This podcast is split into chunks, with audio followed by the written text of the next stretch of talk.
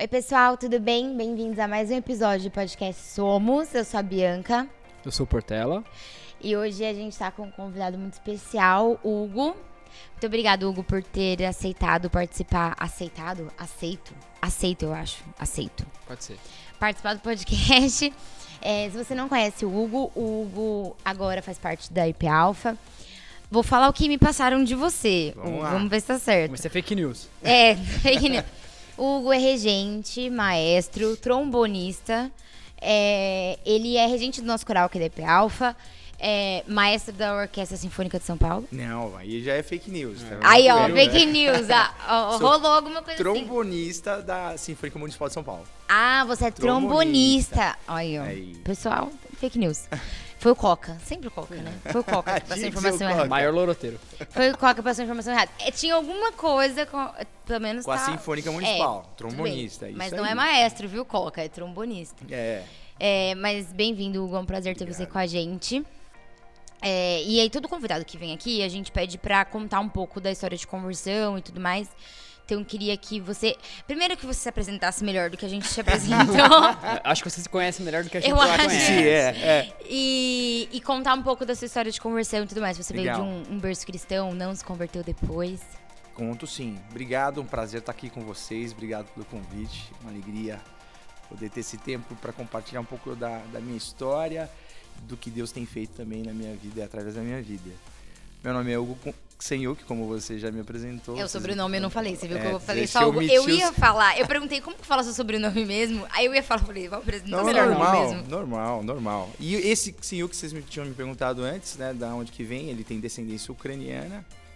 Então a gente tem família, parentes lá na Ucrânia. Meus pais, eles são é, segunda geração, então eles, eles são filhos De ucranianos. de ucranianos, né? E a minha mãe por parte da Polônia, então aquela coisa vinha para o Brasil, fugindo de guerra e tudo mais. Então a origem do sobrenome é eslava.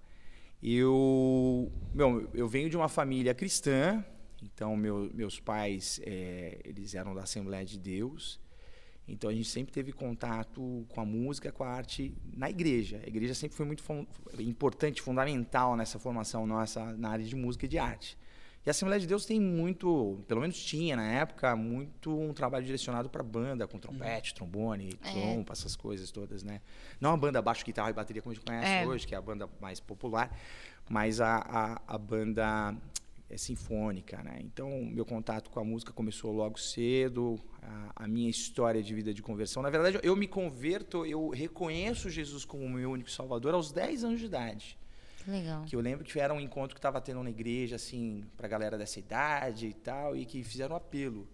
E que eu, eu pensei comigo assim, eu não é porque eu sou filho de pastor, porque eu venho de uma Ah, você é filho de pastor. Filho de pastor, porque eu sou filho de pastor, de uma, uma, uma família evangélica cristã, de que eu já, tá, já tô né, convertido, ou que eu já entendo 100% desse evangelho. Não, eu reconheço que eu sou pecador e que eu preciso da graça, da misericórdia de Cristo Jesus. Então, eu levantei a mão, fui para frente com 10 anos de idade. Não, eu quero esse Jesus para minha vida. É uma decisão que eu estou tomando, não é uma decisão que os meus pais tomaram por mim, mas que eu escolho andar com Jesus, né?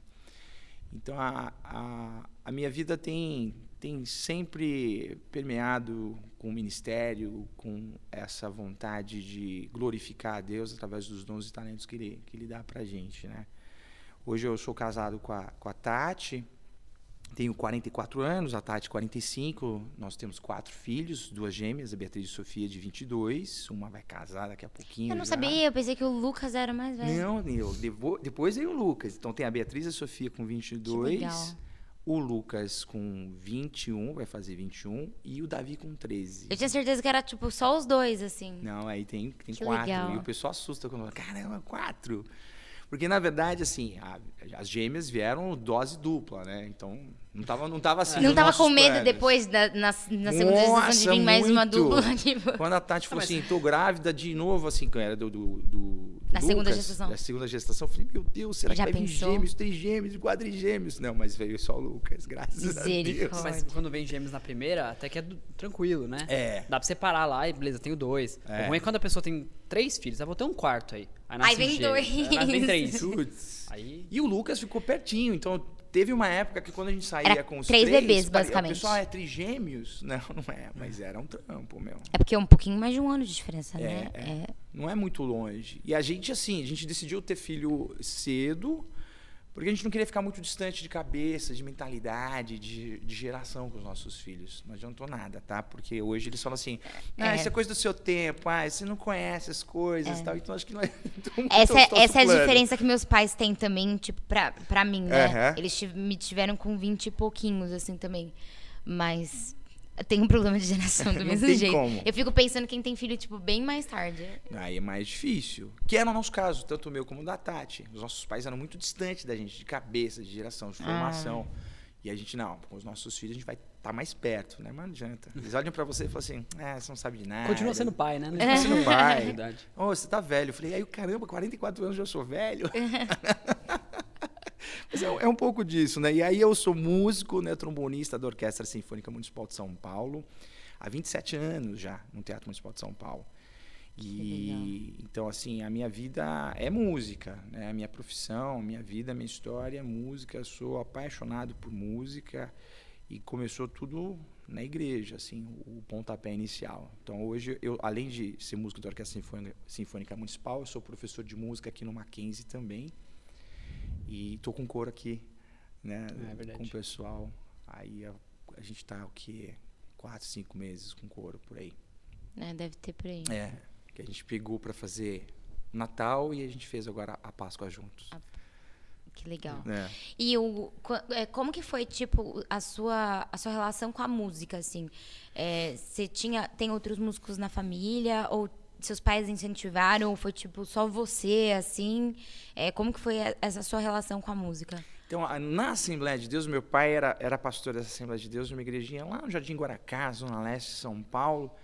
Meu pai não sabia Onde nada de fica? música. Eu sou da Zona Leste Zona Leste, o Jardim Guaracá, ele fica antes da Vila Industrial, antes do Parque Santa, é, Parque Santa Madalena.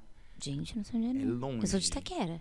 É bem longe. É longe, Itaquera é, é o longe. extremo leste É, de São Paulo. Mas acho que está antes de Itaquera, se não me engano. Tá- a gente está antes, estávamos antes de você. Ah, não, eu sou de Itaquera. Bem depois ainda.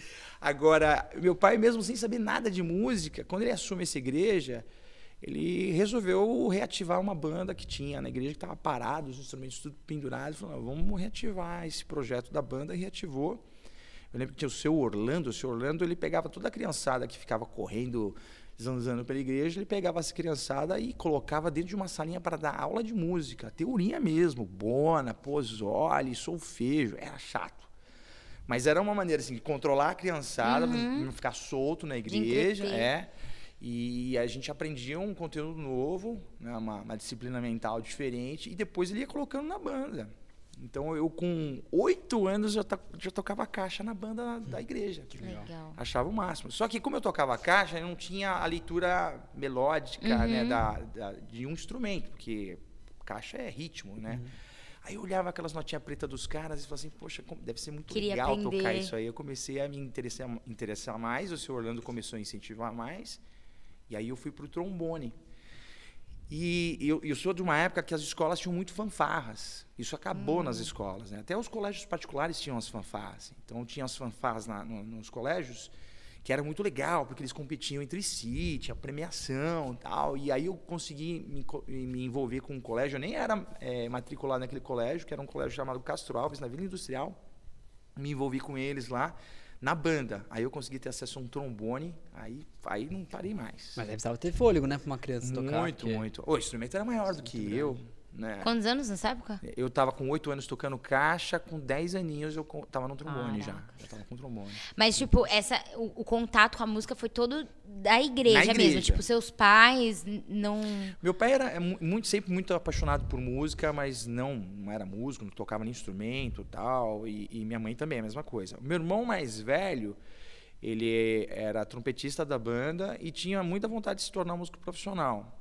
Só que meu pai, assim, é, é engraçado falar isso, porque meu pai, pastor da Assembleia de Deus, falava assim, isso não dá dinheiro, você vai ser músico, isso não é profissão, vai levar a vida na flauta, né?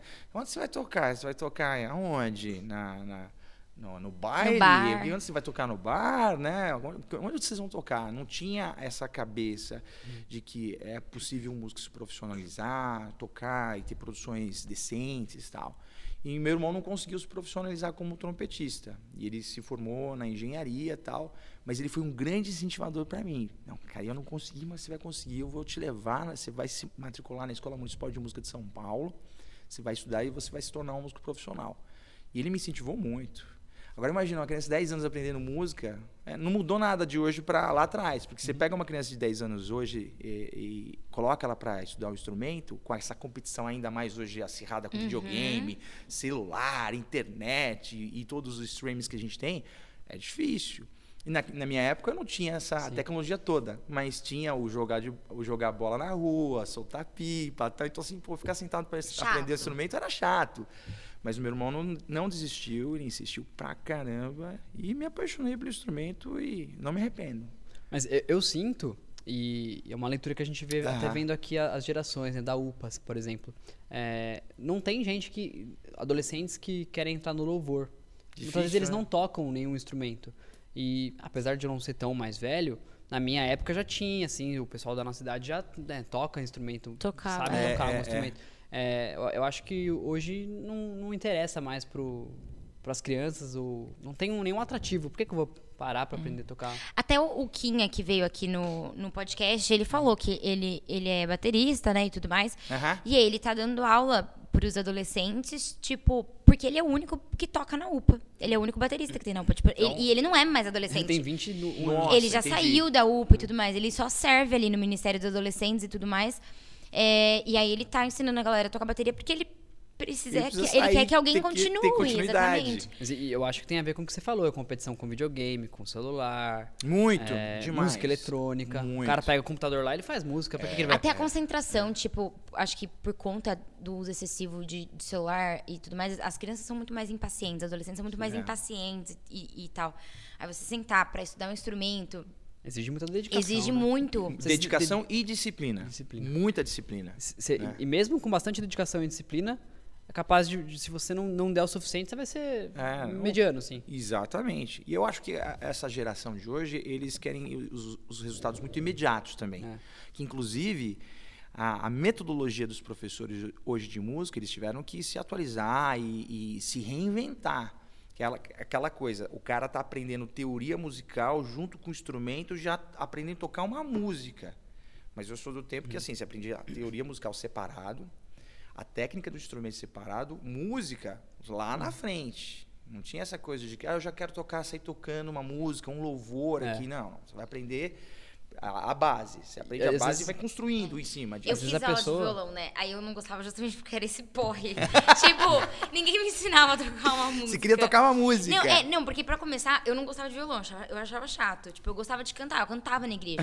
Aí, tipo, o que eu sempre quis era tocar teclado. Só que era o sonho frustrado dos meus pais, entendeu? Eles Entendi. tentaram tocar violão, não conseguiram, eles não sabiam fazer violão. Aí eu fui, era um professor excelente, assim. Ele era, ele era muito bom, um cara muito bom. Aham. Só que eu achava um pouco. Aí eu tinha um. Eram duas aulas na semana. Duas ou três aulas na semana. Mas eu sei que uma, Excelente, uma aula nossa. era só teoria com outro professor ainda. Era só teoria É. musical. Essa aula eu até gostava um pouco, porque ele ensinava algumas coisas, até me ajudava até a cantar, sabe? Então eu Aham, gostava mais. aham. Aí chegava na aula de violão, eu achava um porre, ficava fazendo aqueles exercícios chato. Aí chegava em casa, tinha que treinar. Tipo, gente, meus pais nunca me viram com o violão na mão, porque eu não treinava. Aí a minha aula era tipo, eu chegava na aula, ele falava pra eu fazer, aí eu, tipo, não sabia fazer, não conseguia fazer nada. Aí, aí eu falava, mas toca aí um pouco. Aí ele tocava e eu cantava. Essa era a minha aula, eu paguei pra isso. Tá vendo? Um ano pro cara tocar e eu ficar cantando. Não dava, não- Deus não me deu E às vezes a pessoa dom. até aprende a música rápido, né? Pegou o violão, aprende a música, mas não sabe o que tá fazendo também. Não... É, é. Não, não entendo. Mas isso nessa geração que a gente é, encontra muita gente tocando dessa forma. Ah, o que, que você tá tocando? Não sei. Não sabe nem às vezes o nome do Não, você- é, você conhece o campo harmônico? Ué, o que, que é campo harmônico, né? Porque se tornou mais superficial. E a gente tem um. um- claro que é, é uma vantagem, a tecnologia bem usada, ela ajuda pra caramba. Se, hoje, tá, encontrei uma pessoa no mercado, falou, pô, você está comprando pro almoço de amanhã? Tá, eu vou fazer um carbonara. Mas você sabe fazer car- carbonara? Não, vou colocar no YouTube, vou aprender a fazer assistindo no YouTube. E é assim com a música. Arriscado, hein? Quero aprender uma música, quero tocar um tema, sei lá, de um filme, um tema de um, de um desenho, ou mesmo uma música pop. Você digita no YouTube, o cara te ensina a tocar. Agora, uma, uma grande diferença é você aprender ali no vídeo e saber o que você está fazendo. Tem gente que aprende a tocar ali, vai na orelhada, não tem É o famoso musical, tocar é, de ouvido só, Tocar de né? ouvido. Mas não sabe o que está fazendo, né? É, vai meio que mecânico o negócio, né? E, e não tem continuidade, o negócio não avança, o cara fica estagnado. É o músico mediano, né? Que não avança, não, E vai ser assim. Vai ser assim. É, e isso acaba se tornando um vício, porque é, é cômodo, é fácil. Sim. Né? É, o resultado é mais rápido. e As pessoas querem resultados mais rápidos hoje. E, tudo, e- e até quebra um galho, assim, Quebra de um repente, galho, toca no beleza. louvor, beleza, mas não. É, quando você sabe a teoria, eu não entendo muito de teoria, mas quando você sabe a teoria, facilita no resto, né? Com certeza. Você aprender outras músicas, Ah, outros instrumentos. Muito, muito. Agora sim, tem gente que nasceu assim pra, pra música, que é extremamente talentosa. A pessoa ela tem talento e vocação. E aí combinado com a a disciplina, dedicação. com a dedicação, pô, esse cara vai longe. Então tem gente que nasceu, você olha até olha pra pessoas e fala, cara, você super combina com violoncelo. Nossa, você super combina com violão. Você nasceu pra tocar isso. Agora, ao mesmo tempo, tem gente que. Eu sei que tem muito pai que insiste, e eu, eu, eu super apoio isso, acho que é importante, porque a, a música é uma nova disciplina mental. Sim. E que traz uma série de benefícios para a mente, para o É corpo. um hobby muito saudável. né? Muito. Pô, você pega Einstein, ele quando estava estressado, ele pegava o violino dele para tocar. Pô, então a gente É. tem vários exemplos aí de eh, pessoas importantes, relevantes no, no cenário do, do, do mundo que tem a música como um hobby, porque é um regulador também emocional a música, né? Então, a, a- eu acho saudável insistir, mas dentro de uma medida, assim, porque eu conheci também muita, muita gente que falava assim, ah, eu fiz seis anos de piano, oito anos de piano, poxa, que legal, toca aqui pra mim. Não, tem o trauma. Por quê? Ah, porque eu fiz porque meu pai e minha mãe mandou. Mas, ao mesmo tempo, com certeza, Fiz ela... um ano só, meus pais não seguraram por. Aí, ó. Foi só um Mas tem os benefícios, uma série de benefícios, cara. Sim. Mas vou te falar, quando eu dou aula de música, todo começo de ano, eu já até tive que mudar o meu jeito de abordar a- as primeiras aulas. Eu tenho que falar dos benefícios que a música traz para a pessoa. Porque a primeira coisa que os alunos falam assim, por que, que eu tenho que aprender música? Né? Tudo bem aprender matemática, tudo bem aprender português, mas música, eu não quero ser músico. Mas a música ela te traz outros benefícios. E eu acho que tudo isso da, dessa nova geração não se interessar tanto por aprender instrumento também está relacionado com as músicas que é, fazem sucesso, né? Ah, claro. As músicas nem têm instrumento musical direito, tudo feito no computador, por que, que ela vai Exato. para. É. Por que, que ele vai se dedicar por tanto tempo sendo que o computador vai fazer isso? Você Exato. aperta um botão e o negócio Quando eu quis aprender a fazendo. tocar violão é porque eu gostava de, de, de músicas que Ah. usavam um violão, usavam uma guitarra. Legal. Eu falei, vou aprender Aham, aham. para tocar essa música. Se você ouve uma música que é feita no computador, você vai lá no seu GarageBand e faz a música. Pô, você faz, vira um produtor de mão cheia. né? Tudo à mão. E aí por que, que eu vou aprender Pois é, instrumento? pois é. E é um caminho sem volta. A gente sabe que a, a tecnologia cada vez mais, a inteligência artificial vai daqui a pouco estar compondo melodia sozinho pra gente, né? E é uma pena, porque a gente vai tendo cada vez mais é, preguiça de pensar, de realizar. Você pega a mesma escrita. Muita gente está tendo dificuldade de escrever à mão, porque escreve tanto no celular, no computador, e já tem a autocorreção, a formatação. Escreve não, tudo errado. Não sabe nem escrever, É. tipo, não lembra como escreve É, se é algumas com C, palavras. com S, assim, tem é, acento, não tem acento. Porque o corretor corrige. Exatamente. E na música não é diferente, não. Sim. Não, Então, assim, a, a- a- no meu tempo, pega aí, por por exemplo, você quer pegar uma música hoje na internet, é muito fácil. Tem centenas de versões, quer pegar um louvor. Você tem um site dedicado só para cifras de louvor. Você tem outros, e tanto, eh, o vídeo do YouTube ensinando como tocar, só a parte da guitarra, só a parte do baixo, só a parte da bateria. Ensina tudo, os tutoriais, né? Agora no meu tempo, pô, eu queria uma gravação daquela peça que eu vou tocar na orquestra. Você tinha que caçar alguém que tinha uma fita cassete, que era a cópia da cópia da cópia da cópia, cheio chiado, para você conseguir ter uma referência. Parte. Nossa, era Xerox da Xerox da Xerox. Tudo de ouvido. Não, era tudo escrito, Ah, escrito. E a gente pegava essa parte e era tudo assim, cara, extremamente complicado de conseguir. Comprar instrumento. Nossa, era um parto para comprar esse instrumento. Era tudo caro. Tinha que esperar alguém para os Estados Unidos ou para a Europa para trazer um instrumento para você. instrumento nacional não era bom tal. E quando trazia, era caro demais. Ah, ainda é caro, né? Ainda é caro. Mas hoje você consegue comprar com uma facilidade gigante que antigamente não existia. Ainda mais esses instrumentos de sopro aí. Nossa. que- Caríssimo. É, né? caro, eu não faço muito caro. É, Nossa, é, de muito caro. Pra você ter uma ideia, vou te dar um exemplo. Um instrumento de sopro, um fagote, um fagotista da orquestra tem um instrumento que custa 120 mil reais. O fagote dele, madeira maple, feito sob medida no Canadá e tudo É, mais. da orquestra também, né? Um Não fagote. Um trombone como o meu custa aí de 15 a 20 mil reais, um trombone como o meu. Agora vão lá em cima, uma harpa, um, um violino, porque o instrumento de corda também tem aquela história, quanto mais antigo, melhor sonoridade, a madeira ressoa melhor tal. Você tem violinos custando 300, 400, 500 mil reais. É, o Gustavo uma vez falou pra mim que, tipo, os instrumentos mais caros, acho que são violino, é isso que você tinha me falado, não era? E eu fiquei, tipo, horrorizada quando ele me falou. é? isso, Super caro. Ideia. E mesmo os violinos mais baratos são caros ainda, né? São, são caros. Violinos bons, né? É. Mas não é diferente, por exemplo, bateria. Vai comprar uma bateria boa, É, uma bateria excelente. Você não vai pagar Sim. menos que 40 mil reais. É. Uma bateria boa, completa, assim. Aquela que você fala, cara, só falta tocar sozinha, né? E aí você tem, claro, a, a concorrência desleal dos instrumentos chineses, que quebra um galho por um tempo pro cara que quer começar, mas não entrega... Não. Ah, uma vez me perguntaram assim, ah, na sua opinião, qual que é a diferença da Filarmônica de Berlim para uma orquestra no Brasil? Eu falei, começa pelos instrumentos. Os instrumentos dos caras são muito melhores que o nosso. Começa por aí. A segunda questão é, é uma orquestra que tem muito mais história, muito mais é, é, legado aí do que uma orquestra no Brasil. Então, o instrumento, ele vai também fazer a diferença para o músico. Né? Ah, eu tô tocando com instrumento chinês, tô tendo o mesmo resultado. Cara, não, Não. tem o mesmo resultado. Não tem, não tem.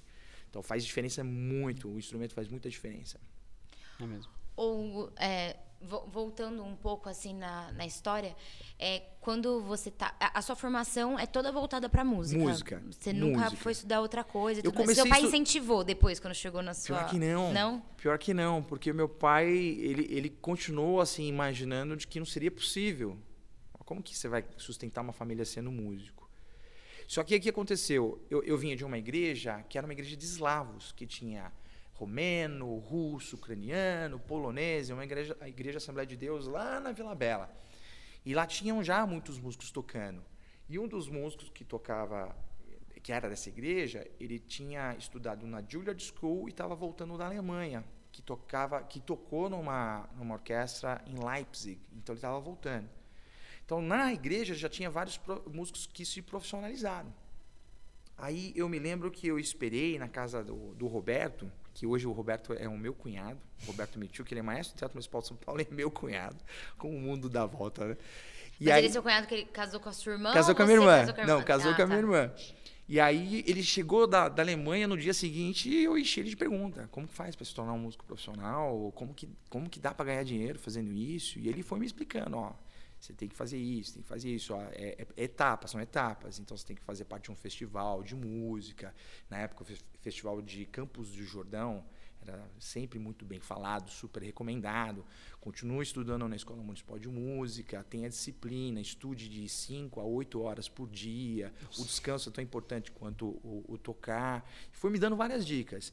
Vai para uma orquestra jovem, uma orquestra pequena, que aí foi quando eu entrei na Orquestra Jovem do Estado de São Paulo. Eu tinha 14 anos. E aí fui trilhando esse caminho.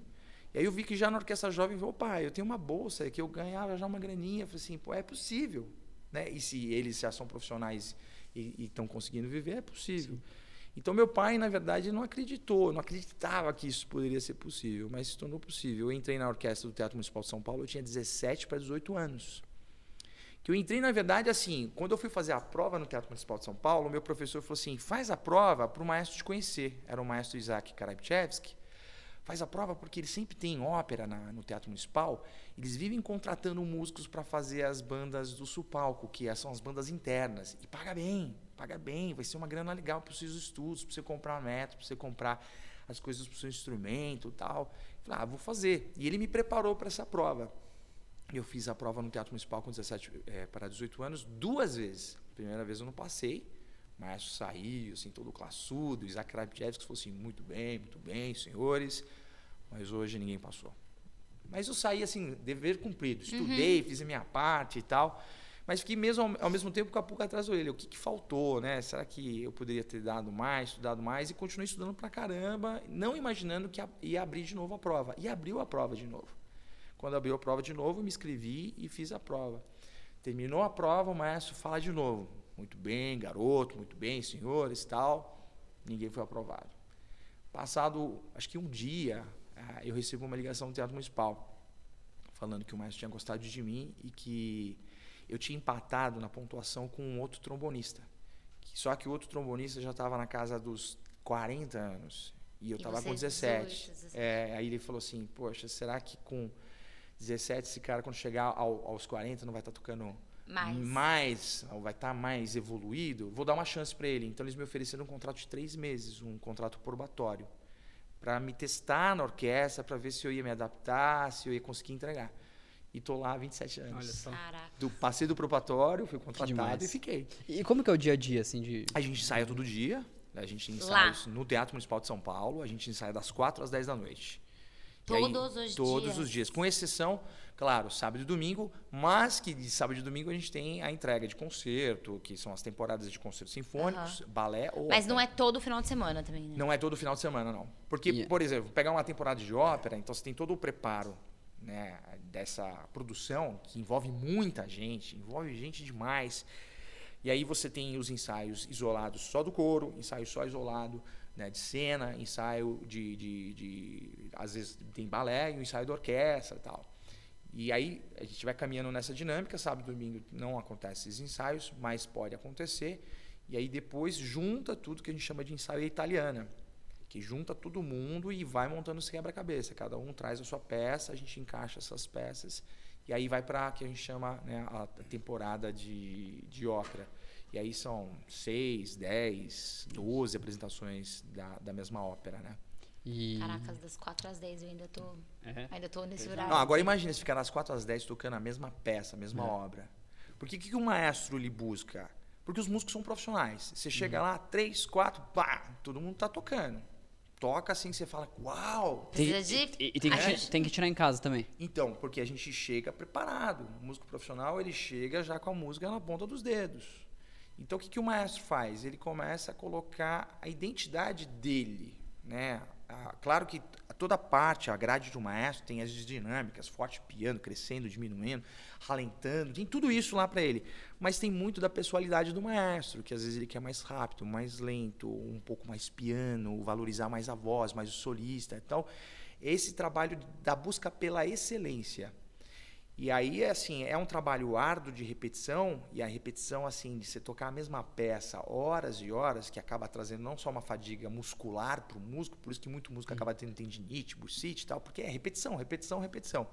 Mas em busca da excelência para chegar no dia do concerto, não ter nenhum erro. Então, é, a É, busca fica quase automático, né? Fica automático. E aí você fica um negócio orgânico, Hum. assim, sabe? Às vezes é, fica tão orgânico que se não tivesse um maestro, não, não faria muita diferença, porque a gente já absorveu Já tudo no natural, ensaio. já. É, já virou natural. Mas ele tá ali, é importante, né? E vocês viajam também para tocar? Do Teatro? Municipal de São Paulo não. viaja. O máximo que a gente eh, viajou foi para dentro de São Paulo mesmo, para tipo, Santos e Campos do Jordão, para o Festival de Campos do Jordão. Por quê?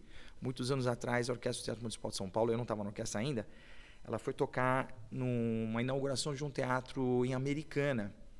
E esse palco da, da- da- do Teatro de Americana caiu na hora da execução do hino nacional brasileiro com orquestra e com coro.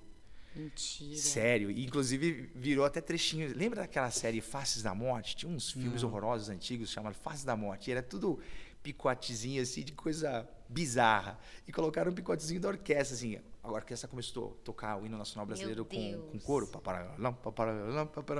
Pam, tan, taran, Caiu o palco todo assim. Aí Arrebentou os instrumentos. Arrebentou o instrumento de um monte de E as gente, pessoas? gente que, que se machucou. Instrumento de 100 mil reais, É. ou a pessoa, acho que, Não, aí foi um, acho que a pessoa um sobrevive. drama, porque depois, assim, imagina, você não tinha esses instrumentos no Brasil. E aí ficou uma grande discussão, quem que era o responsável, a construtora, a prefeitura, Quem que vai tal, pagar? quem que vai pagar isso, e aí processos que rolaram anos, porque os músicos queriam os instrumentos no mesmo naipe, mesma qualidade que eles tinham. Então, até que isso se desenrolasse, levou muitos anos. E aí, eu não me lembro que, prefeito que foi, se foi o Jânio Quadros, quem que foi que eh, sancionou uma lei que a orquestra não ia poder sair mais, justamente por conta Pra de isso. risco de acidente, seguro de instrumento, essas coisas todas. Imagina se fazer um seguro de instrumento de 300, 400 mil reais. E às vezes, assim, mesmo que você faça o seguro, perdeu aquele instrumento, aquele instrumento é único. Você não tem outro instrumento igual. Mas o instrumento que você. O, o seu trombone, É tipo, meu. é seu. É meu. Cada, a único instrumento que pertence à orquestra, os únicos instrumentos que pertencem à orquestra, é a grande é, gama de instrumentos da percussão, tímpano, bumbo, grancaça, aqueles instrumentos grandes, as harpas, que são instrumentos também caríssimos, e os pianos, né? Não dá pra Piano, levar, né? Pra celeste, Tá levar. transportando, né? É, piano de cauda, que é gigante, meia cauda. Então, esse pertence à orquestra. Acho que a orquestra hoje lá tem, acho que se não me engano, um ou dois contrabaixos, que também são instrumentos bem caros, né? Mas, via Não, de regra... eu queria um contrabaixo. E caro, o instrumento, o, o Então contrabaixo é caro, instrumento Deixa bom. quieto, então. Deixa quieto. Mas tem os chineses, assim, Ou eu depende do compro um que você vai chinês, fazer, é. né? É só pra, é só pra fazer Olha eu uma fazendo graça. propaganda dos caras. É só pra, que nem hoje na Presby, vai ser acústico. Ah, que legal. Aí Pô, eu, tudo pô, a ver. um contrabaixo acústico é muito mais legal que um baixo elétrico, né? Muito Vai mais ficar legal. Só que aí também combina. transportar, né? Não cabe no meu HB20. Não- Ou é Esse é ou uma- é ele. outro meu BO também, instrumento grande. Como que você leva no carro, né? Tem que trocar de carro só por causa do instrumento. né? Essa é a dinâmica da orquestra, né? Então é muita disciplina. Tem umas coisas muito curiosas na orquestra, assim, que são hábitos e que se tornaram cultura dentro de um ambiente chamado orquestra, que quando o maestro entra, toda a orquestra levanta. Aí quando o maestro se posiciona no pódio, a orquestra senta. O lá é dado só pelo boé, que é considerado o instrumento de nota mais, é o instrumento de som mais puro. Puro. E é ele que, que é responsável em dar a nota para final à orquestra. Uma orquestra sinfônica não é amplificada, então a gente toca tudo acústico, não tem microfone, então a gente precisa realmente estar muito ligado, atento ao que o violino está tocando lá longe, o que a, a- o cara que está às vezes 6, 7 metros de distância de você no palco está tocando para você estar junto, sincronizado, o, o, o som fundindo. Então é uma dinâmica muito curiosa, assim, diferente, é outro é bom, mundo. É bom que não perde tempo passando som, né? Oh! Demais. Aqui o ensaio é uma hora, uma hora e meia passando som. Ah, exatamente. E 15 minutinhos de 15 ensaio. Quando o técnico chegou, né? Porque às vezes é uma hora esperando o técnico chegar. É. É sempre E aí, assim. mesmo depois que passa o som, fala, ai, mas não tô ouvindo direito. É, Não ficou tão bom assim que tem um... É um problema. Mas é, isso é uma vantagem. É uma a orquestra não tem que passar som. Chega Mas também lá. você não ouve, é difícil ouvir, né? Não, Os é, outros. Você, você ouve seu instrumento, mas ouvir os outros é. Escuta, É? escuta. Até porque é é uma disciplina que É que você vocês acaba desenvolvendo. muito Treina também, né? bastante. Mas o teatro também tem uma acústica É, é verdade. boa e você consegue se ouvir. Vocês ensaiam Né? lá dentro? No palco do Teatro Municipal. No palco. No palco. A gente tem um outro espaço que a gente chama de cúpula, que fica no quinto andar do Uhum. teatro, e a gente sai lá também. Já a acústica não é boa, é ruim de, de se ouvir. Então a gente sempre tem ensaiado mais no, no- no palco do teatro mesmo. Que é, é maravilhoso. Fazer parte do Teatro Municipal de São Paulo, naquela casa centenária, é um privilégio. Eu agradeço a Deus toda vez que eu entro naquele prédio, olho assim. Imagina, eu estou 27 anos lá e tem cantos que eu ainda não conheço no teatro. Porque cada cantinho tem uma história. Se olha, Uhum. né, assim, uma ilustração, uma obra de arte do teatro, uma pintura, que tem muita coisa feita à mão, assim, é algo encantador. Você fica admirado. Sim. Cara, como os caras levantaram isso há 100 anos atrás? É incrível, Como né? que foi lindo possível?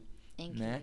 Que já era uma sede do- dos, dos fazendeiros da época, dos donos dos cafezais, que queriam ter no Brasil o que se tinha na Europa. Então os caras queriam ter ópera no Brasil. Então se construiu uma casa de ópera a nível de Europa. É. Hoje o Teatro Municipal de São Paulo é uma das principais casas de ópera da América Latina. Ah, é? Ele tem uma significância enorme, assim. Ele é uma casa muito importante. Né? De São Paulo, com certeza, a mais importante. Depois do Teatro Municipal, você tem o Teatro São Pedro, que é menos da metade de, ocupação e tamanho do Teatro De Municipal. tamanho. A Sala São Paulo, que é excelente, mas não é uma casa de ópera. A Sala São Paulo é uma sala de concerto. Então, ela não tem o fosso para orquestra.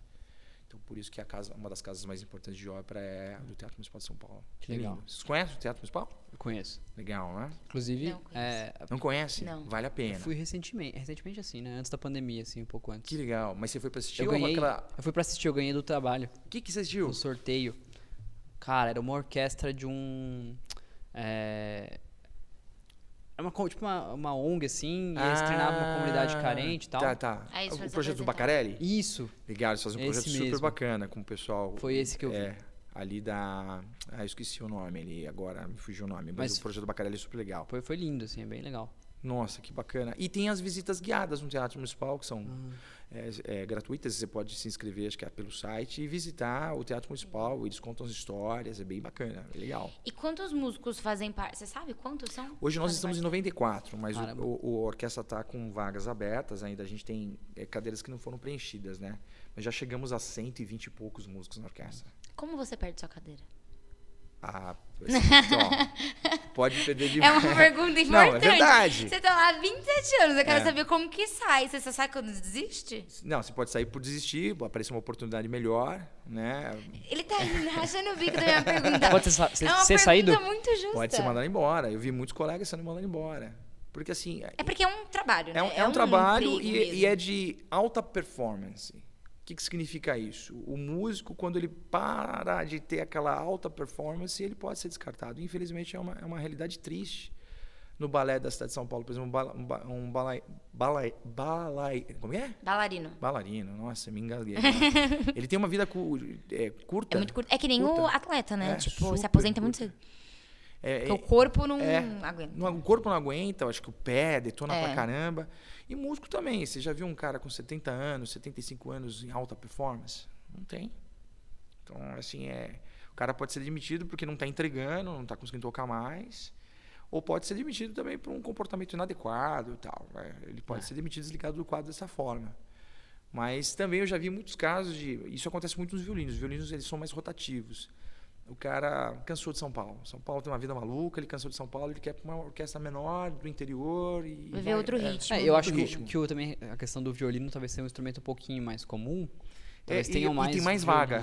Né? Você tem mais vaga, porque você pega é. assim, você tem é, vai, 24, 30 vagas de violino numa orquestra. Quantas vagas você tem de trombone? Cinco. Uhum. Quantas vagas de tuba você tem? Uma. Vaga de tímpano? Duas. Então, mais, mais vaga para uhum. violino, né?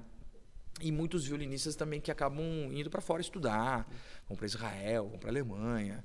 Os caras se mandam para se aprimorar. E volta e consegue emprego de novo. Olha um violinista lá. Ó! Oh.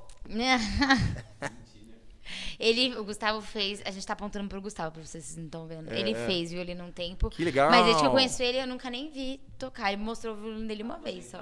Tá oh, aposentado, largado lá, abandonado. Nunca, nunca nem vi.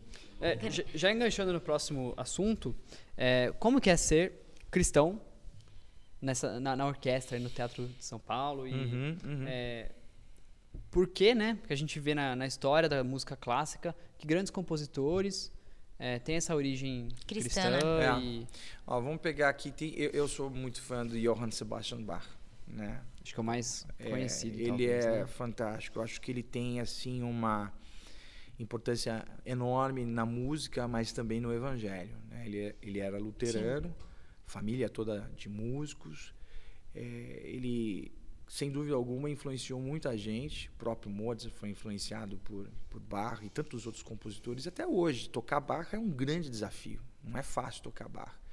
E era um cara assim, abençoado por Deus. E toda obra que ele assinava, sempre colocava lá, só lhe deu glória. É toda a glória a Deus. A Paixão segundo São João, de Johann Sebastian Bach, é algo assim é incrível, cara, de arrebatar assim a sua alma, algo maravilhoso.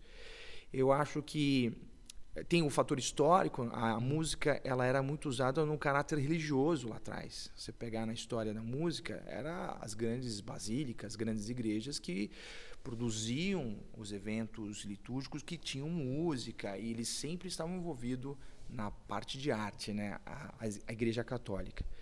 Apesar de, de, de Bach ser luterano e transitava muito bem nesse, nesse ambiente, esse foi um cara que pensou fora da curva. Então ele levou a música além do, do meio é, do meio litúrgico de um culto ou de uma apresentação para um cardeal que seja. Ele foi além disso. Então assim eles tinham uma influência muito grande, claro, familiar você pode pegar uma família que, que você pega aí, ah, praticamente tudo militar. É uma influência da família, médicos, uhum. advogados. E na música não era diferente, né? Então ele tinha um irmão músico, o pai músico, o avô músico, então claro tinha uma influência muito grande. Mozart também não era diferente. Wolfgang Amadeus Mozart, filho de Leopold Mozart. Então o pai super incentivou os, Uhum. os estudos. Mozart era cristão também? Mozart era maçom. Maçom? Maçom. Mas Be- ele fala muito de Deus nas músicas dele. E o Beethoven? Beethoven era um cara que também falava muito de Deus, mas não se há uma definição da sua crença. Né? Ele era um cara, se você pegar a nona sinfonia de Beethoven, que foi a última sinfonia que ele compôs, a letra, a tradução é, é maravilhosa. Ele na letra ele diz assim: tem que existir algo além das estrelas. É impossível que não, não exista algo além das estrelas. E existe um, um hino, eu não sei dizer qual hino que é, que é na melodia da nona sinfonia, não é? Ah, tem, Beethoven. tem, tem. Que é uma, ficou a mais popular dele, né? E tem um hino, assim. Tem, tem, tem, tem. Então, assim, essa Tô influência, tentando claro, lembrar qual que é o Ah. hino. Eu não- Eu não entendo tanto de hinos, não eu sei. precisava des- descobrir, pe- É que pesquisar eu isso. presbiteriana né? tradicional, eu cantava muito hino na minha igreja, mas Mas tem um hino. eu vou lembrar. Agora, eles tiveram influência, claro, desse ambiente de, de casa, do pai, de, de Uhum. incentivar a estudar música. A gente tem que lembrar que também, em 1865, que foi o ano que Bach nasceu, o que, que os caras tinham de entretenimento? Era leitura e música, né? Então, não tinha nem o tipo de esporte que a gente tem hoje. Então, claro que eles eram muito incentivados para isso. Ah, mas a gente não precisa ir muito longe. Vamos falar do ah, Elvis Presley. Elvis Presley começou a cantar onde? Na igreja. Na igreja. Né? Então, essa influência que a gente estava falando lá atrás sobre a dificuldade de ter gente para cantar, na minha opinião, a igreja é fundamental em incentivar e apoiar essa moçada para cantar. Para começar de, de pequeno mesmo, porque Sim. vai engatando e aí você vai fazendo a roda girar. É mesmo. E depois que você saiu, você não vai tocar violão mais, vai estar vindo um cara atrás de você que vai tocar, pegar o teu lugar, né? Até a Anitta começou na igreja, né? É meu? É o que dizem, né? Não sei se é Eu verdade. sabia disso aí. Katy Perry. Ah, não só, a gente tá A falando Katy de, Perry também. é, de, can- é, de É. cantores. é, Filha de pastor, não é? clássica. Filha de pastores, presbiteriano, se não me engano. Ele é, é- ela é filha de pastor presbiteriano, se eu não, estou- se eu não estou enganada, é presbiteriano. Olha. Presbiteriano ou batista, tenho quase certeza disso. Ah, eu não sabia. É. Mas na. Tá vendo? Mas a, a questão é que não, nessa época da música clássica, assim, né? Pega o, Uhum. o Bach, até o, o Handel, eles como cristãos, mas também era uma música é, muito. Era o melhor que tinha, né? Sim, E era até hoje- Filé mignon. e até até ho- hoje. até hoje é o melhor. Bar, é, como eu falei, bar até os dias de hoje é difícil tocar, fazer bar É. bem tocado. Sim.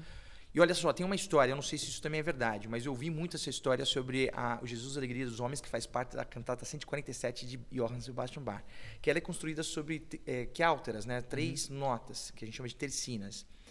E, e eu ouvi muitos assim, professores na época de, de história de- da música falando que era que ele falava sobre, a, ensinava a Trindade a partir do Jesus Alegria dos Homens. Que a, a letra é maravilhosa, né? Jesus Alegria dos Homens é maravilhoso. A, a letra dessa, desse fragmento da cantata 147. E o engraçado é que a música fica toda assim, pá, pá, pá, pá, pá, pá, pá, um, dois, três, um, dois, três. Aí os caras falam, ele está falando da Trindade, né? Pai, Filho e Espírito Santo. Que detalhe interessante, a música, a melodia, ela não começa na primeira nota. Ela começa em qual nota? Na segunda. Um pararararararara. O que, que ele estava querendo dizer aqui? Ninguém pode chegar ao Pai a não ser pelo Filho, através de Jesus Nossa, Cristo. que incrível. Cara, fica arrepiado. Se essa história não é verdade, o cara que inventou é, é É gênio, muito é bom. bom. É bom, cara.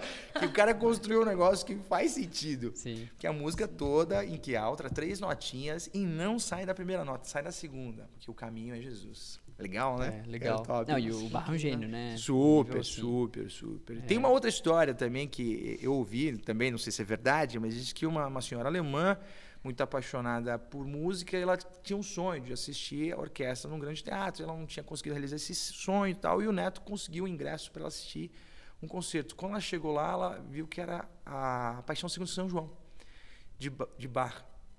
E ela ficou. E ela era extremamente cética, não acreditava na existência de Deus, na possibilidade de ter uma, uma vida com Deus, um relacionamento com Deus. Não, Deus é só um pensamento, uma ideia.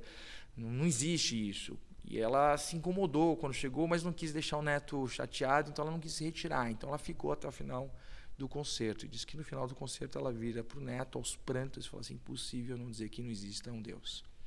Olha a maravilha, a beleza dessa criação dessa obra. Só pode ter vindo de Deus. Um homem inspirado por Deus Sim. fez isso. Deus se manifesta Né? na arte, né? Total. Demais, demais. E aí a sua outra pergunta, como que é ser músico no Teatro Municipal de São Paulo? É um desafio. Acho que todo cristão ser músico fora do ambiente de igreja não é fácil. Porque todo ambiente que se envolve arte, música, tem muita vaidade, muito orgulho, né? É, o, é, é, um negócio complicado, porque assim, o músico, claro, qual é a, o reconhecimento do seu trabalho? Quando ele levanta e tem os aplausos. E se a pessoa não tem maturidade, ela não tem uma centralidade em, em, Deus, ela, claro, vai cada vez mais se alimentar daquilo, vai encher o ego dela, vai se encher de, vai ser uma pessoa vaidosa, uma pessoa orgulhosa. Olha, a minha arte, a minha música, a minha técnica, Como o meu talento. dela, de é, fato. e não vem, vem tudo de Deus, né? Então assim, não é fácil, é um ambiente difícil, ainda mais porque nos dias de hoje a gente vive uma uma geração, é, até tomo cuidado para colocar as palavras aqui, mas uma geração diferente do que era lá atrás. Na questão de escolhas, escolhas comportamentais, de valores, valores de família. Então, assim, é muito difícil, não é fácil. Então, o meu desafio a cada ensaio é ser luz, é ser sal, no ambiente que Deus me chamou para fazer missão. Eu uhum. encaro o Teatro Municipal um lugar como um lugar que Deus me chamou para fazer missão. É seu campo missionário. Meu campo missionário. É, é, interessante essa pergunta, porque assim, a gente. Uh, o Gui Andrade já gravou podcast com a gente. Legal. Mas a gente não falou muito de música com o Gui Andrade. A gente falou com o Gui Amarino sobre música. Uh -huh. A gente gravou com o Mauro Henrique. Eu não sei se esse episódio vai sair antes ou depois do episódio do Mauro Henrique. Uh -huh. Mas. Só que eles estão no meio gospel, né? Então eles dão uhum. é, a visão de, de trabalhar com música no ambiente, no ambiente cristão. Então é uhum. é legal ter a sua visão de alguém que não está em um ambiente cristão uh, e trabalha com música, assim. É, é interessante ouvir isso. O que eu acho que, que eu, o mais complicado é essa questão da vaidade, do orgulho, é, às vezes essa questão, a bebida em excesso e alguns é, uso de drogas, isso não Mesmo na música erudita? Na música erudita é mais, mais tranquilo, mais velado, né? Mas é, tem, tem. Mas não é tão escancarado, não, acho que é isso que você não, falou. Não é, é tão é, escancarado. e agora uma coisa boa, são pessoas extremamente comprometidas. Isso me chama muito a atenção. Tem que ser disciplinado. São não? Né? muito disciplinados, são muito dedicados, eles são entrega, é muito de entrega, então assim, tem que estar tá lá na hora, eles chegam. O que que assim, fazendo um paralelo com a música, porque eu já transitei, trabalhei muito também na música gospel. A gente tem muita coisa assim, ah, é para Jesus. Olha, eu orei aqui, entreguei para Jesus, vamos fazer aqui, ó, depois eu te pago, tal. Ah, mas é, é, é, reino, será que você não pode doar o seu cachê tal? Já no, no, no, secular, não tem essa. Você combinou, por exemplo, sete horas, sete horas você está lá. Combinou o horário de começar, o horário de terminar, está combinado. Combinou que vai pagar? Paga. Né? E, e, infelizmente a gente vem, vem acompanhando e, e, vê algumas situações que, que não são bons testemunhos, né? no sentido de honrar horário, a entrega, né? o resultado de combinei com você, o combinado está combinado, entendeu? Então no secular isso funciona muito bem, é redondinho, é uma máquina. Você combinou 6 horas da manhã lá em Itaquera, o cara vai estar tá lá 6 horas da manhã em Itaquera. Como ele faz para chegar lá é um problema dele, mas ele chega. E aí, é assim, chega e entrega aquilo que combinou com você. Terminou de tocar, ele vai esperar para receber o cachê, você vai pagar o cachê, beleza, vai para É um tapa feliz. na cara para os cristãos. É. Que... Então, assim, eu cansei de fazer gravação para muitos artistas famosos do meio gospel, tocando trombone, eu, eu tocando trombone, terminava, vamos fazer uma oração, vamos fazer uma oração, claro. Aí terminava assim, irmão, sabe como é difícil gravar CD, né? É tudo reino, ministério, será que vocês não podem doar a parte de vocês? Só que na ligação anterior era assim, cara, tem duas faixas para você gravar aqui, você pode vir? A quanto que você está pagando a, faixa? Ah, eu estou pagando 200 reais a faixa sem dobra. Ah, tá bom, vou. Combinado foi acertado isso. Aí você chega lá, depois vira reino, ministério. Ninguém sugeriu isso antes da gravação. Pois é. Depois que gravou e tal, não sei o que. É e a gente tem essa... É, é, é uma loucura Quase isso. te constrange, né? Constrange. Aí você vai falar o quê? Aí, você, aí você, você se sente tipo, pô, se eu não aceitar, parece... Eu sou o pior dos pecadores. Tipo, parece que eu não tô contribuindo com o reino se eu quiser receber Muito. o dinheiro que, que foi combinado. Eu, eu, eu gravei por acho que uns 10 10, 14 anos, uma igreja enorme, assim, que gravava e lançava, assim, não vou falar o nome da igreja aqui, mas é uma igreja muito famosa no Brasil e que ela lança CD todo ano. E eu tocava trombone para essa igreja. E, e, eles pagavam um cheque na época, assim, e muitas vezes o cheque não tinha fundo. Sim, fundo. fundo. Aí eu falava para minha esposa assim, olha, não tem fundo, se você quiser correr atrás para receber, é teu. E ela corria atrás e conseguia receber, mas dava uma canseira. Mas é um testemunho ruim, feio. Mas no meio secular é muito mais difícil de É muito mais difícil de acontecer. É muito mais difícil. Eu me lembro que uma vez eu fui tocar numa gravação de um, com uma banda muito famosa em São Paulo chamada Mantiqueira. que é secular. Nós entramos no estúdio para gravar, eles tinham prometido para eles que eles vão tocar, gravar seis músicas. E os músicos chegaram na hora, todos preparados, tocam maravilhosamente bem. Chegaram para gravar e o produtor chegou assim, tinha uma varada à noite para escrever o arranjo para os caras e não conseguiu terminar seis. Ele chegou com quatro. Falou para a banda Mantiqueira, falou assim: "Olha, me desculpem, eu não consegui fazer as seis, então a gente só vai gravar quatro, tá bom?" Aí o líder da banda Mantiqueira falou assim: "Nós viemos para gravar seis e a gente combinou seis. Eu não saí de casa para gravar quatro." Aí criou uma tensão, aí começou aquele burburinho e tal. Aí o cara da, do estúdio conversou, falou: "Não, a gente vai pagar seis." A gente falou seis, a gente vai pagar seis. Claro que também tem situações e situações, mas genericamente falando, você tem menos incidentes de falta de honrar aquilo A que palavra. a palavra no, no secular do que no evangélico, infelizmente. Né? Falo isso com muito pesar, muito pesar mesmo. Não era para ser assim, tinha que ser o contrário. Exato. Né? Eu tinha um grupo de metais no Teatro Municipal de São Paulo que a gente ensaiava às sete da manhã na cúpula do Teatro Municipal de São Paulo, que era o único horário que a gente podia. A gente não ganhava um real para fazer isso. Ganhava um real. Por que, que a gente se reunia às sete horas da manhã num domingo na cúpula do Teatro Municipal de São Paulo? Porque a gente queria tocar aquele repertório, a gente queria conhecer aquelas obras, a gente queria estar junto para ter cada vez mais sinergia, que é o que a gente chama de música de câmera, para a gente tocar melhor, para a gente ter mais ainda é, é, repertório no, no nosso currículo. Eu já toquei isso aqui, eu conheço essa obra e tal. E era, era puro prazer, tocar para conhecer, para ter o prazer de estar junto. E a gente tem no, no reino um Deus todo-poderoso, e então a gente tem que ter esse prazer para tocar para Deus. Tá na, chegar na hora do ensaio, chegar preparado para o ensaio, ouvir a música.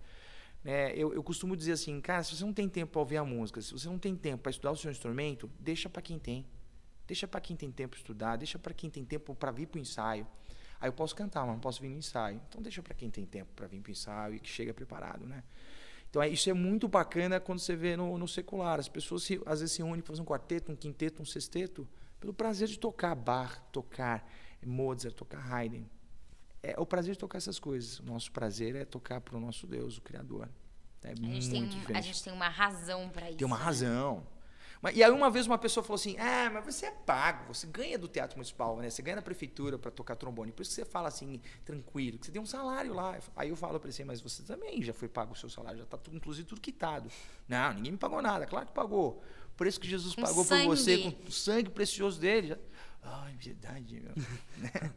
Agora A você me gente- lembrou, né? É que é, é, as pessoas não se realizam. Quando a gente se propõe a fazer um projeto para o reino, a gente está fazendo para Deus. E a excelência agrada a Deus. E isso foi sempre uma crise minha no teatro. Olhava assim, pô, por que a gente não tem esse nível de excelência que a gente tem dentro de um teatro, de uma produção secular, dentro das igrejas? No Brasil. Né? Por que, que a gente não tem? Claro que tem muitas igrejas, muitos projetos lindos e maravilhosos que fazem com excelência e com primazia. Mas tem muito ainda uma cultura ruim, a palavra cultivo, a palavra cultura vem de cultivar, essas culturas de que é para Deus, Deus está olhando o coração. Não, Deus quer os dois, cara. Deus quer o seu melhor, a sua dedicação, o seu comprometimento e o seu coração também. Deus quer tudo, não é mais ou menos. Porque não é excelência por excelência, né? É, é. Tipo, tem que ter o, o- o coração Tem e, que ter o e tudo mais, coração porque e só a excelência. excelência não é nada Não também. é nada. Agora, só sua boa vontade também, Também não. também não. Difícil. É. E são os grandes dilemas de muitos ministérios, né? Porque às vezes o cara tem só a boa vontade. A maioria das vezes, né? a maioria das vezes. Mas a gente tem que ser muito claro e transparente. Eu acho que é, tudo é muito emocional quando a gente fala de reino, de, de igreja, ministério, tudo é muito emocional. Mas a gente é ensinado através do evangelho de que a nossa palavra tem que ser sim e não, e que passar disso é procedência maligna. Posso cantar? Canta. Deixa eu ver você cantando. Hum, você é desafinado, você não pode cantar.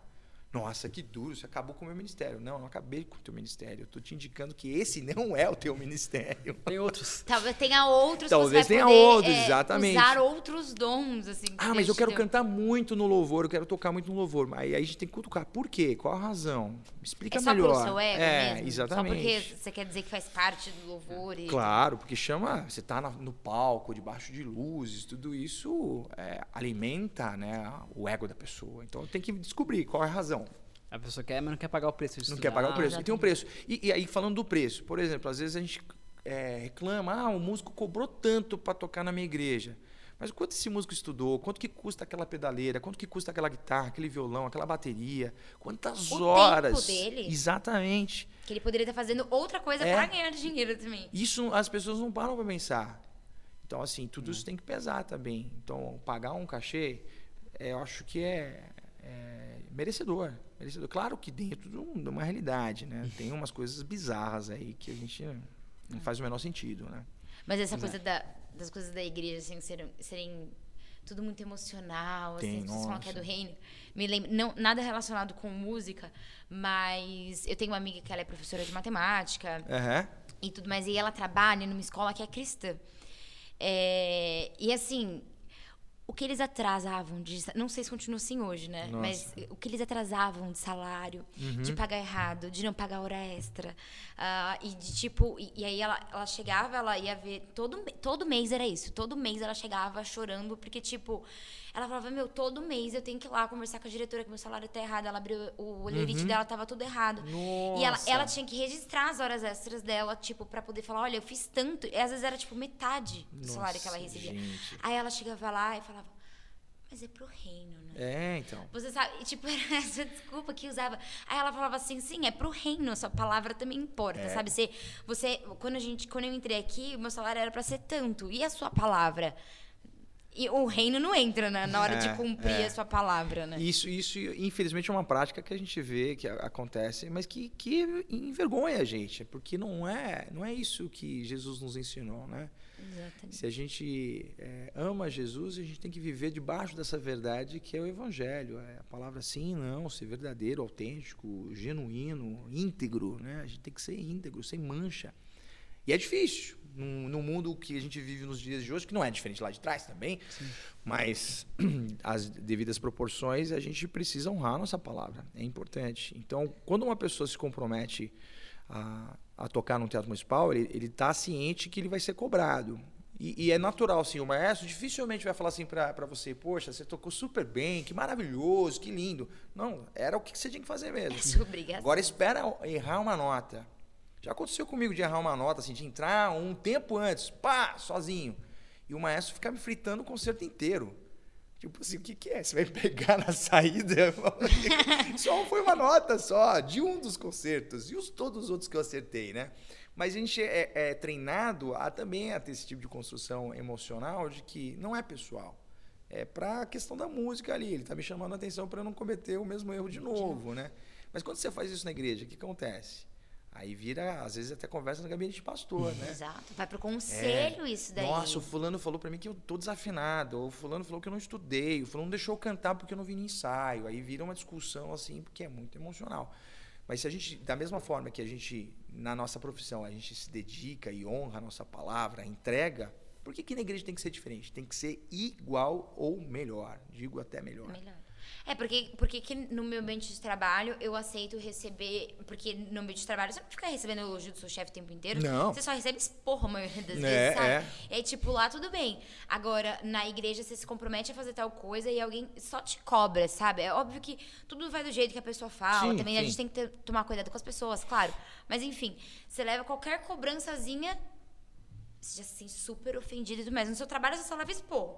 Mas dentro da igreja, se a pessoa te cobrou uma coisinha de uma coisa que você é, deu a sua palavra que você faria. Ah, já fala, não, não, brinco mais, não quero mais, eu não venho mais. Acabou. Você me machucou, vou ficar em casa. Vou trocar de igreja. Vou trocar de igreja. Trocar de igreja. Mas a, a pessoa troca de igreja, o problema está nela, não está na igreja. Ela vai levar o problema com ela. E, e, fazer tudo com excelência também é, é uma forma de glorificar Deus. Sem dúvida. E para fazer com excelência, ensaia em casa, a sua com família certeza. deve amar. É, não, é. Isso, isso é um drama, né? É difícil, não é fácil, ainda mais porque toca um instrumento super barulhento, trombone, né? Claro, tem as surdinas, que é um, um, equipamento que você acopla a sua campana, ela abafa, tal, mas não é a mesma coisa. Então você sente mais resistência na hora de soprar, tal. Então, a minha dinâmica assim, eu faço o máximo possível para não atrapalhar minha família e nem os vizinhos, né? Então, assim, se eu posso chegar, por exemplo, uma hora mais cedo na orquestra e fazer toda a minha rotina de aquecimento lá, eu prefiro fazer lá do que fazer em casa. Uhum. Porque senão, assim. Eu lembro quando eu estudava trombone em casa, minha mãe abria a porta e falava: Para, pelo amor de Deus, não aguento mais. No, porque agora você toca, você toca bem. É, no começo. No começo, imagina um trombone lá, fró, fró, fró, fró, aquela coisa horrorosa. Que nem violino, né? Uma vez eu li numa pesquisa dizendo que quais eram os, os barulhos mais irritantes né, do mundo. Um é o arranhar as unhas na lousa, no quadro Ai, negro, que e um era um, um aluno de violino. Imagina. Aquela coisa horrorosa.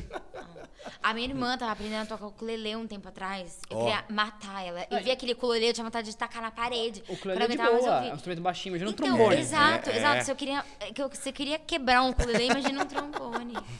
Sai fora. E Hugo, você acha que, que a arte, ela tem relação com a nossa fé? Você acha que uma coisa contribui para outra?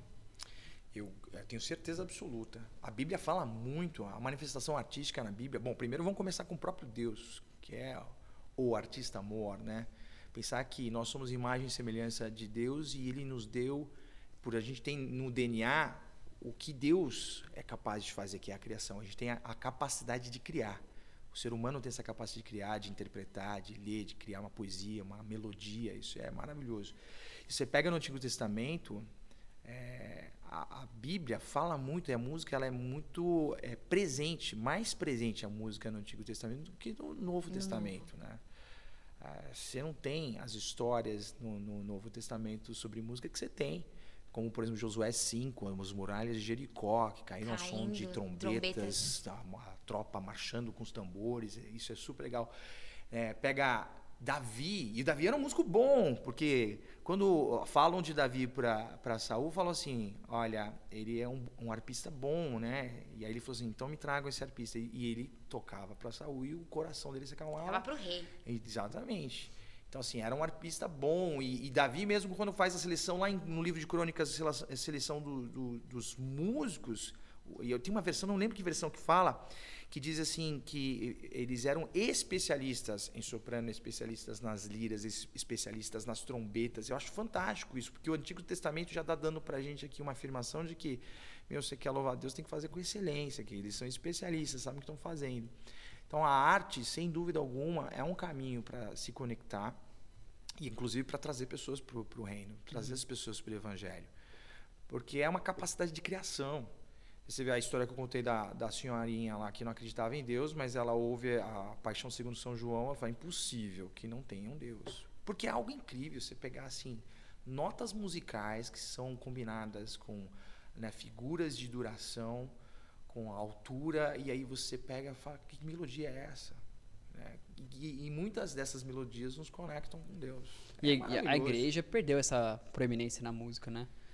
Que tinha. Alguma, algumas, su- al- algumas sim, não diria que todas, né? A gente tem- ainda tem bons celeiros de formação em igrejas, assim. Acho que algumas perderam pela influência. Ao longo dos anos a gente vive de. de é, eu, eu brinco, a gente vive temporadas, né? Então algumas coisas vão sendo esquecidas, outras coisas são trazidas, outras coisas voltam, né? É, Eu acho que assim, a gente não pode nunca desprezar a história. A história é importante porque a história ajuda a gente a entender como que a gente chegou até aqui. Mas a gente vive muito dessas temporadas. Ah, o que está na moda? O que está se tocando? O que está se fazendo, né? Então, algumas sim, algumas se perderam e não cultivam mais isso do ensino da música ou da arte. E outras se perderam de uma forma tão grande que a arte virou até. São demoni, é demonizado a arte, né? E agora, a gente tem muita bizarrice também. Né? Você olha assim e fala, não, peraí. Não pode ser isso. Uma vez eu fui é, eu assisti uma banda que eles cantavam de costas para a igreja, assim, que dentro da, da ideia deles, assim, o conceito era de que nós somos dignos. Por, é, e por causa do ego também. É, ego deles não Mas achei muito né? Louco, assim. Eu fiquei desconfortável, assim, que esquisito tal. Os mantras, né, que ficam aí, né, e repete uma música de 15, 20 minutos. E que a música tem uma capacidade de hipnose gigante. Tem um compositor norte-americano chamado Philip Glass, que ele usa a repetição de motivos para levar o cara a ter até uma sensação de meio de De drogas. De viajando, assim. Ah, eu, eu, nunca fui em balada, hein? Eu tô falando a verdade, que eu nunca fui em balada mesmo. Mas na balada, é, ela tem uma música que te envolve que te conecta ali e fica, né? Tuts, E fica, e fica. E o cara entra numa espécie de um transe, né? E muitas eh, denominações acabaram opinando, optando por uma música que quase chega a ser uma, é uma um- te dá um barato, assim, dá uma hipnose, assim. Você fala, "Tô, cara, eu tô fora do meu corpo, tá mesmo, cara. Mas não é pelo espírito, não. Avalia melhor esse negócio aí, né? Tem um estudo da USP muito interessante sobre essa questão da música e hipnose, muito legal. não lembro agora de quem que é esse estudo, mas um estudo muito relevante sobre música e hipnose. Né? Legal. Esse estado de, de você entrar numa, numa vibe esquisita. E não tem conteúdo nenhum, né? Só. É, e tem outro problema. Acho que isso é um outro, um outro ponto muito importante, um ponto de atenção que se perdeu muito conteúdo, conteúdo teológico, né?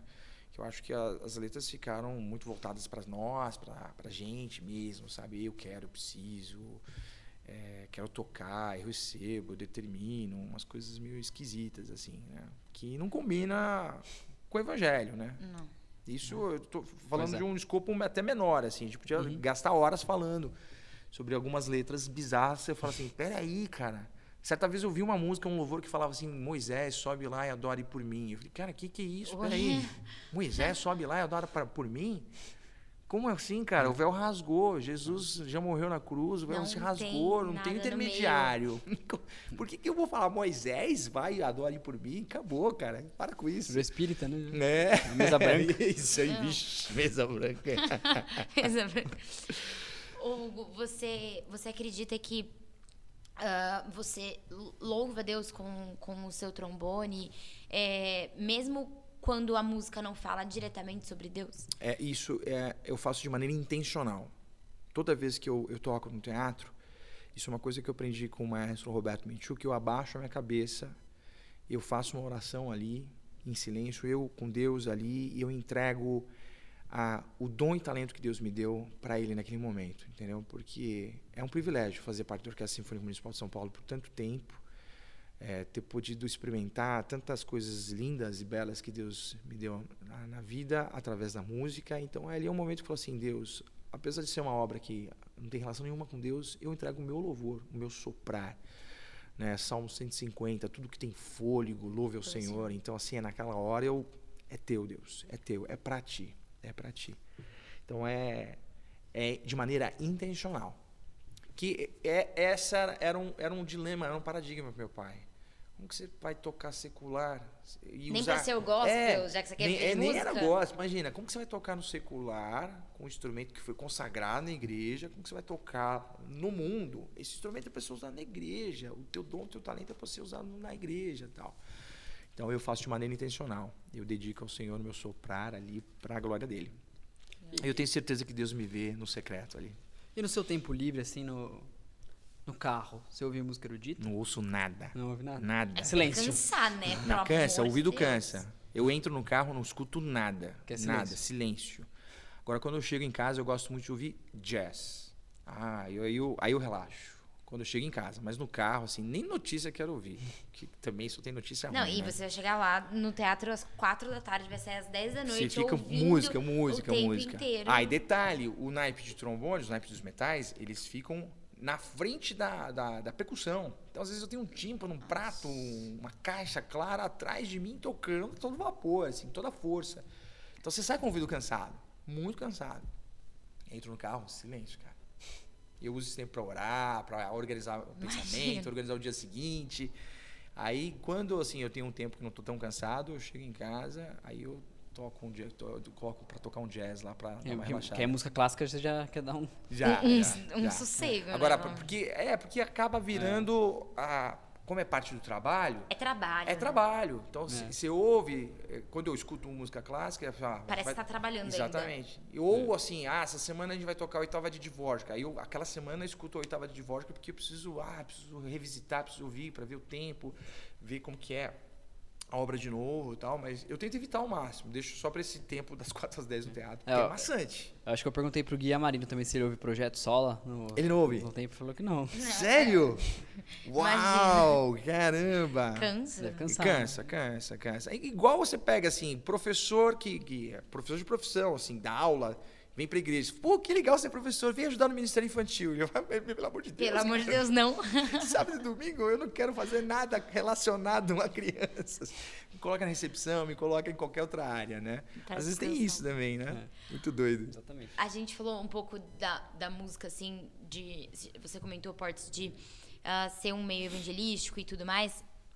E agora relacionando um pouco ao coral, assim, né? Que agora você é regente do coral DP Alpha. Você regeu outros corais? Sim, nossa, Antes. desde pequeno, assim. Ah, é? Com que legal. 14 anos já estava regendo um coral de jovens já. Porque eu ia falar, você acha que o, o, o, coral ele tem esse, esse potencial também de chamar a atenção? Tem, assim, tem. Pra... Muito, muito. Eu, eu acho assim, o coral ele tem uma vantagem. Diferente de uma banda, por exemplo. Uma banda você tem que ter toda uma estrutura, além dos instrumentos, tem que ter uma estrutura de som para você sair com ele e tocar, por exemplo, dentro de um condomínio. Nós tivemos ano passado uma experiência muito bacana de, dentro de um condomínio aqui em Alphaville. Convidaram o coro para cantar nessas ocasiões de Natal, sempre acontece, né? Ah, a gente vai receber o Papai Noel aqui no nosso condomínio, será que o coro não pode vir? Eu falei, pô, legal, vou receber o Papai Noel, top, vamos lá. mas ah, eu conversando com o Sérgio, ele falou assim, pô, a gente sempre fez isso, mas é um movimento evangelístico. É uma hora, é um momento que a gente consegue entrar num condomínio, mostrar Jesus, falar do amor de Jesus. O pastor Lider faz um devocional, fala com maestria e o coro canta. E aí a música atrai e aí você tem ali a, a palavra é, que aponta. chama atenção. Né? Chama atenção. Eu sempre falei isso também, que eu acho que o coral, ele chama atenção. Chama atenção. Porque eu fui, eu entrei no coral da minha antiga igreja nova, assim, eu entrei com 11 anos, eu fiquei lá até Nossa, os 18, assim. Que legal. E, e, a gente cantava na igreja, mas a gente cantava muito fora também. A gente cantava. Porque o, o metrô, por exemplo, tem aquele, aquele programa de fim de ano, se não me engano, que al, alguns corais você inscreve o seu coral é, e se apresenta é. nas estações. A gente cantou, eu acho que uns dois, três anos, assim, na estação, e a experiência era incrível. É muito incrível, legal. Incrível. Porque a, a, estação de metrô é um lugar onde as pessoas passam muito rápido. Nossa. É um fluxo muito grande de pessoas e as pessoas só, só passam por ali, Verdade. assim. E aí era impressionante, que a hora que a gente tava cantando, às vezes você via uma pessoa correndo assim e a pessoa parava. Ela olhava para trás e parava ali um tempo e ficava lá. Então, aí, às vezes a pessoa. Aí, no final, as pessoas iam perguntar: de que igreja vocês são? Vocês são de alguma igreja? Então, tipo, eu, eu acho que chama muita atenção mesmo chama, das chama. pessoas, né? E as pessoas se identificam mais, porque assim, é, é diferente de você olhar para um cara tocando uma tuba, tocando um contrabaixo, fala assim, nossa, esse instrumento é difícil, hein? Deve ser caro esse instrumento. Quando o cara olha também um coro, fala assim, ah, eu canto também, eu me identifico, porque a voz é um instrumento mais palpável, mais próximo da é. pessoa. E o coro vai além da música também, é relacional demais. Eu, eu, eu gosto muito aqui do coro na igreja porque a gente tem assim, o ensaio começa às oito, mas é, o pessoal chega e fica conversando e, e trocando informação e, e, tendo um tempo com eles. Relacionamento. Ali. É né? relacionamento, é relacional. E eu deixo. Quando dá umas 8h20, falo, ó, já deu, pessoal, vamos pro ensaio, vamos levantar isso aqui ali e tal. Mas é muito relacional. Eu acho que é, é, é quase um pequeno grupo, mas um pequeno grupo musical, é. assim, né? Eu falo isso porque eu mesma não tinha muita noção, assim, do, do poder de um, de um coral, sabe? Como Deus pode usar um coral. Porque a gente cantava em metrô e tudo mais, a gente cantou muito em hospital, em vários hospitais. Que é super é mais prático entrar no hospital com coro do que com uma banda. Muito, porque é só isso. É, são só as é. vozes e tudo mais, era muito tranquilo. E eu nunca. A gente sempre cantava em hospital e a gente sempre. As pessoas choravam muito, viam abraçar é, a gente, é pessoas muito carentes e tudo mais. É. E eu não tinha noção daquilo. Até que um dia eu tava do outro lado. Uau. Eu tava com uma amiga no hospital e tudo mais. Nos últimos dias, assim, ela faleceu e, e, e tal. E aí tá, a gente tava no hospital com ela e aí entrou. Eu até me arrepio, assim, de lembrar. E aí eu comecei a ouvir um coral de longe. Nossa. Aí eu comecei a chorar porque ela também cantava no coral. Caramba! E aí a gente começou a chorar, assim. Eu falei, cara, era isso que a gente trazia para as pessoas. Tipo, era esse conforto, Vocês assim, sabe? A gente sentiu, tipo, o cuidado de Deus, assim, sabe? Eu falei, putz, que incrível é poder fazer parte disso. É, tipo, é estar tá cantando e saber que através das nossas vozes, tipo, Deus está usando a gente para abraçar pessoas que estão numa situação dessa, assim, sabe? É incrível. É incrível. É incrível. Eu não sei se vocês tiveram a experiência de cantar dentro de UTI, que às vezes é até difícil de você conseguir autorização para cantar na UTI. Às vezes eles deixam assim, grupos menores e passando rapidinho. Às vezes é assim. é uma música só, é... normalmente é uma música só. É, é impressionante, você vê a batida. É, esqueci como que é o nome exato daquilo lá, mas a batida cardíaca muda, é, né? O do monitor cardíaco. O monitor cardíaco lá. muda, cara. É. Muda. Caramba. Você fala assim, cara, como que isso é possível? É absurdo. É, é, absurdo. É uma experiência. E os próprios hum. médicos falam depois, falam, putz, tinha tá, às vezes a gente vê, falou, nossa, tal paciente estava muito agitado e tudo mais, vocês passaram por aqui, ele tá calmo. Tá calmo. É impressionante. Então o coro ele, ele tem essa, esse poder, né, de, de trazer as pessoas e as pessoas se identificarem e de abençoar a vida das pessoas através da voz, do canto. Assim, é lindo, é lindo. Muito legal. É, mas é, tá sendo uma experiência muito bacana, tenho sido muito acolhido pelo pessoal, pelo Sérgio, pastor Idé. Então o coro é muito especial, é, é uma família, assim, cara. Sim. É muito gostoso estar com eles. Tem sido divertido e ao mesmo tempo assim produtivo, a gente buscando novos desafios e, e uma retomada, né? porque o coro ficou, Ficou parado, muito parado, por né? causa da pandemia, dois anos parado, então é retomar. Mas é como andar de bicicleta. A gente tá ainda caindo, ralando o joelho, arrancando a tampa do dedão, mas daqui vamos que vamos. A gente É. vai levantar, vai decolar. Já estamos decolando já. Aí daqui a pouco, é, como é velocidade de cruzeiro, né? Voo de cruzeiro. Hugo, pra gente terminar, só uma, uma curiosidade minha mesmo. O, o, o Lucas, seu filho do meio, ele é artista também. Ele é artista. Você incentivou ele nesse, nesse meio ou foi só um. O Lucas tem Ele autismo, você vocês sabiam? Aham. O Lucas é autista, né? E ele, assim, ele avançou muito. O Lucas, assim, cara, é um milagre de Deus. O Lucas e o Davi também tem, tá? Só que o Davi a gente descobriu mais cedo, então a gente entrou com as tera- terapias já mais prematuras, assim, então fez toda a diferença. Às vezes os pais ficam muito na negação. Ah, não é, não, vai mudar, daqui a pouco melhora, daqui a pouco fala, daqui a pouco anda e tal. Então a gente preferiu errar pelo excesso do que a falta dele, né? Então, assim, o Davi a gente começou a terapia muito cedo. E o Lucas, assim, ele, ele sofreu muito bullying por- pelo fato de ele ter, né, a- toda uma característica do autismo, a questão de não conseguir ser bem interpretado ou se comunicar bem. Então ele sofria muito isso na escola. E um dia ele ganhou um caderno, um caderno de desenho. E ele mergulhou naquele caderno e começou a pintar, pintar, pintar, pintar. E ele, acho que em dois dias, ele zerou o caderno Caramba. Nossa. pintou com canetinha, um monte de coisa. E trouxe e mostrou pra Tati. Olha que a Tati olhou e falou assim, Hugo, olha isso aqui. E a gente começou a folhear. Falei, caramba, o garoto tem talento. velho." Quantos anos isso, mais ou menos? Ele tinha acho que seis, sete anos. Que legal. E engraçado que não foi pra música, né? Ele Não foi pra música. O Davi já é mais de música. O Davi, o Davi é malandro, cara. Ele senta no piano, assim, a partitura tá na frente, mas ele tá tocando tudo de orelhada. Assim. Tira a partitura, mesma coisa que não faz nada, né? Aí você fala, toca o compasso 21. Aí ferrou, né? Compasso 21. que é tudo orelhado. Então ele tem muita facilidade pra música. Super afinado, ele tira as músicas super rápido, mas compete com o quê? Com videogame, com Celular. internet, o grupo do Discord, como que é, os jogos da, da moda, aí Minecraft, Fortnite, aí fica, é, porque eu tenho jogar, os meus amigos vão entrar, aí é chato, isso é chato. Agora o Lucas, então, a gente começou a comprar cadernos, lápis, e os amigos começaram a dar também, até que um dia uma, uma amiga falou pra minha esposa, falou assim, acho que ele tem que parar de pintar, de fazer no caderno, acho que ele tem que ir pra tela. Aí não parou mais, não parou mais e até hoje. Que Ele vai legal. expor em Londres, eh, se Deus quiser, agora em novembro. Que não, minto, legal. novembro não, julho. Em julho ele expõe em Londres. E aí vai Então, assim, junto ou vai só as obras? Não, ele vai, vai ter Ele que levar. vai- Ele que leva as obras, Ah, chega lá. Ah, ele que leva. Ele que leva. eh, vão ser cinco quadros dele. Ele tem que ir, falar da obra e tudo mais. legal. E Vai ser um barato legal, isso aí. Então, assim, legal. Deus tem aberto muitas portas pro Lucas. E é legal porque ele fala assim: "Eh, eu quero levar alegria, cor para casa das pessoas. E se você olhar os quadros dele, é tudo realmente retrata É. assim, muita cor, São coloridos, alegria, né? coloridos. Então, é o sonho deles. Eu quero levar alegria para casa das pessoas. Aí eu falo para ele, cara, que legal isso, porque é um, um pedacinho seu na casa da pessoa.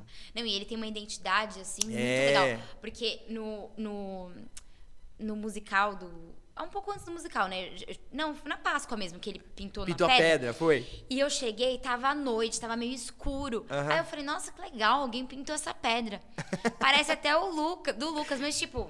Copiaram ele. imaginar que era É. o Lucas. Falei, ah, que legal, só que eu não tava enxergando direito. Aí a gente entrou pro culto e o pastor Hilder falou, ah, não sei quem teve a oportunidade de olhar e não sei o que. Eu olhei pro Gustavo e falei, ah, Foi você. Foi o Lucas mesmo. É, aí, ó, tá vendo?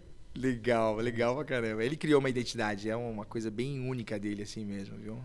E é bacana, porque eu- o Lucas, assim, pela condição dele, do autismo, ele é muito verdadeiro. Então, assim, ele é muito. Você consegue ler ele, entender ele. Ele tem uma dificuldade enorme, por exemplo, com alguns, algumas áreas na vida, assim, mas a arte pra ele é uma coisa que ele faz fácil Tranquilo. que eu não conseguiria fazer o que ele faz.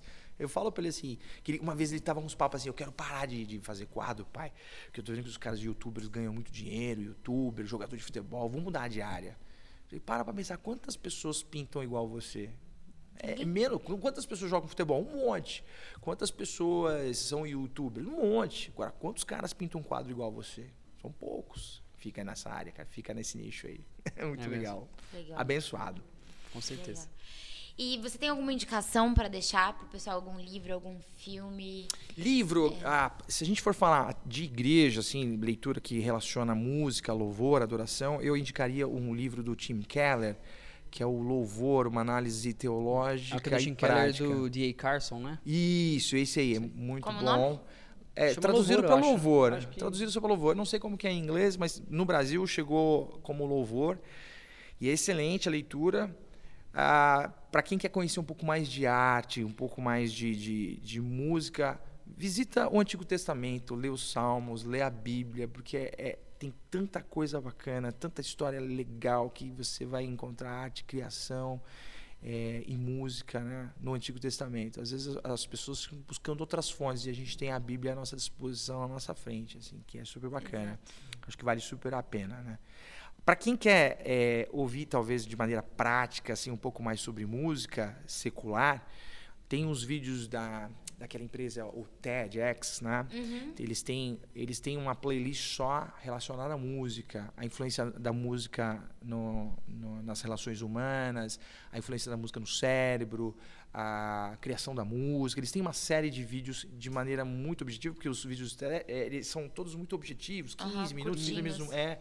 E os caras falam muito bem. Então eu indicaria é, buscar esse conteúdo na internet. No YouTube eles têm essa playlist é muito boa, vale a pena.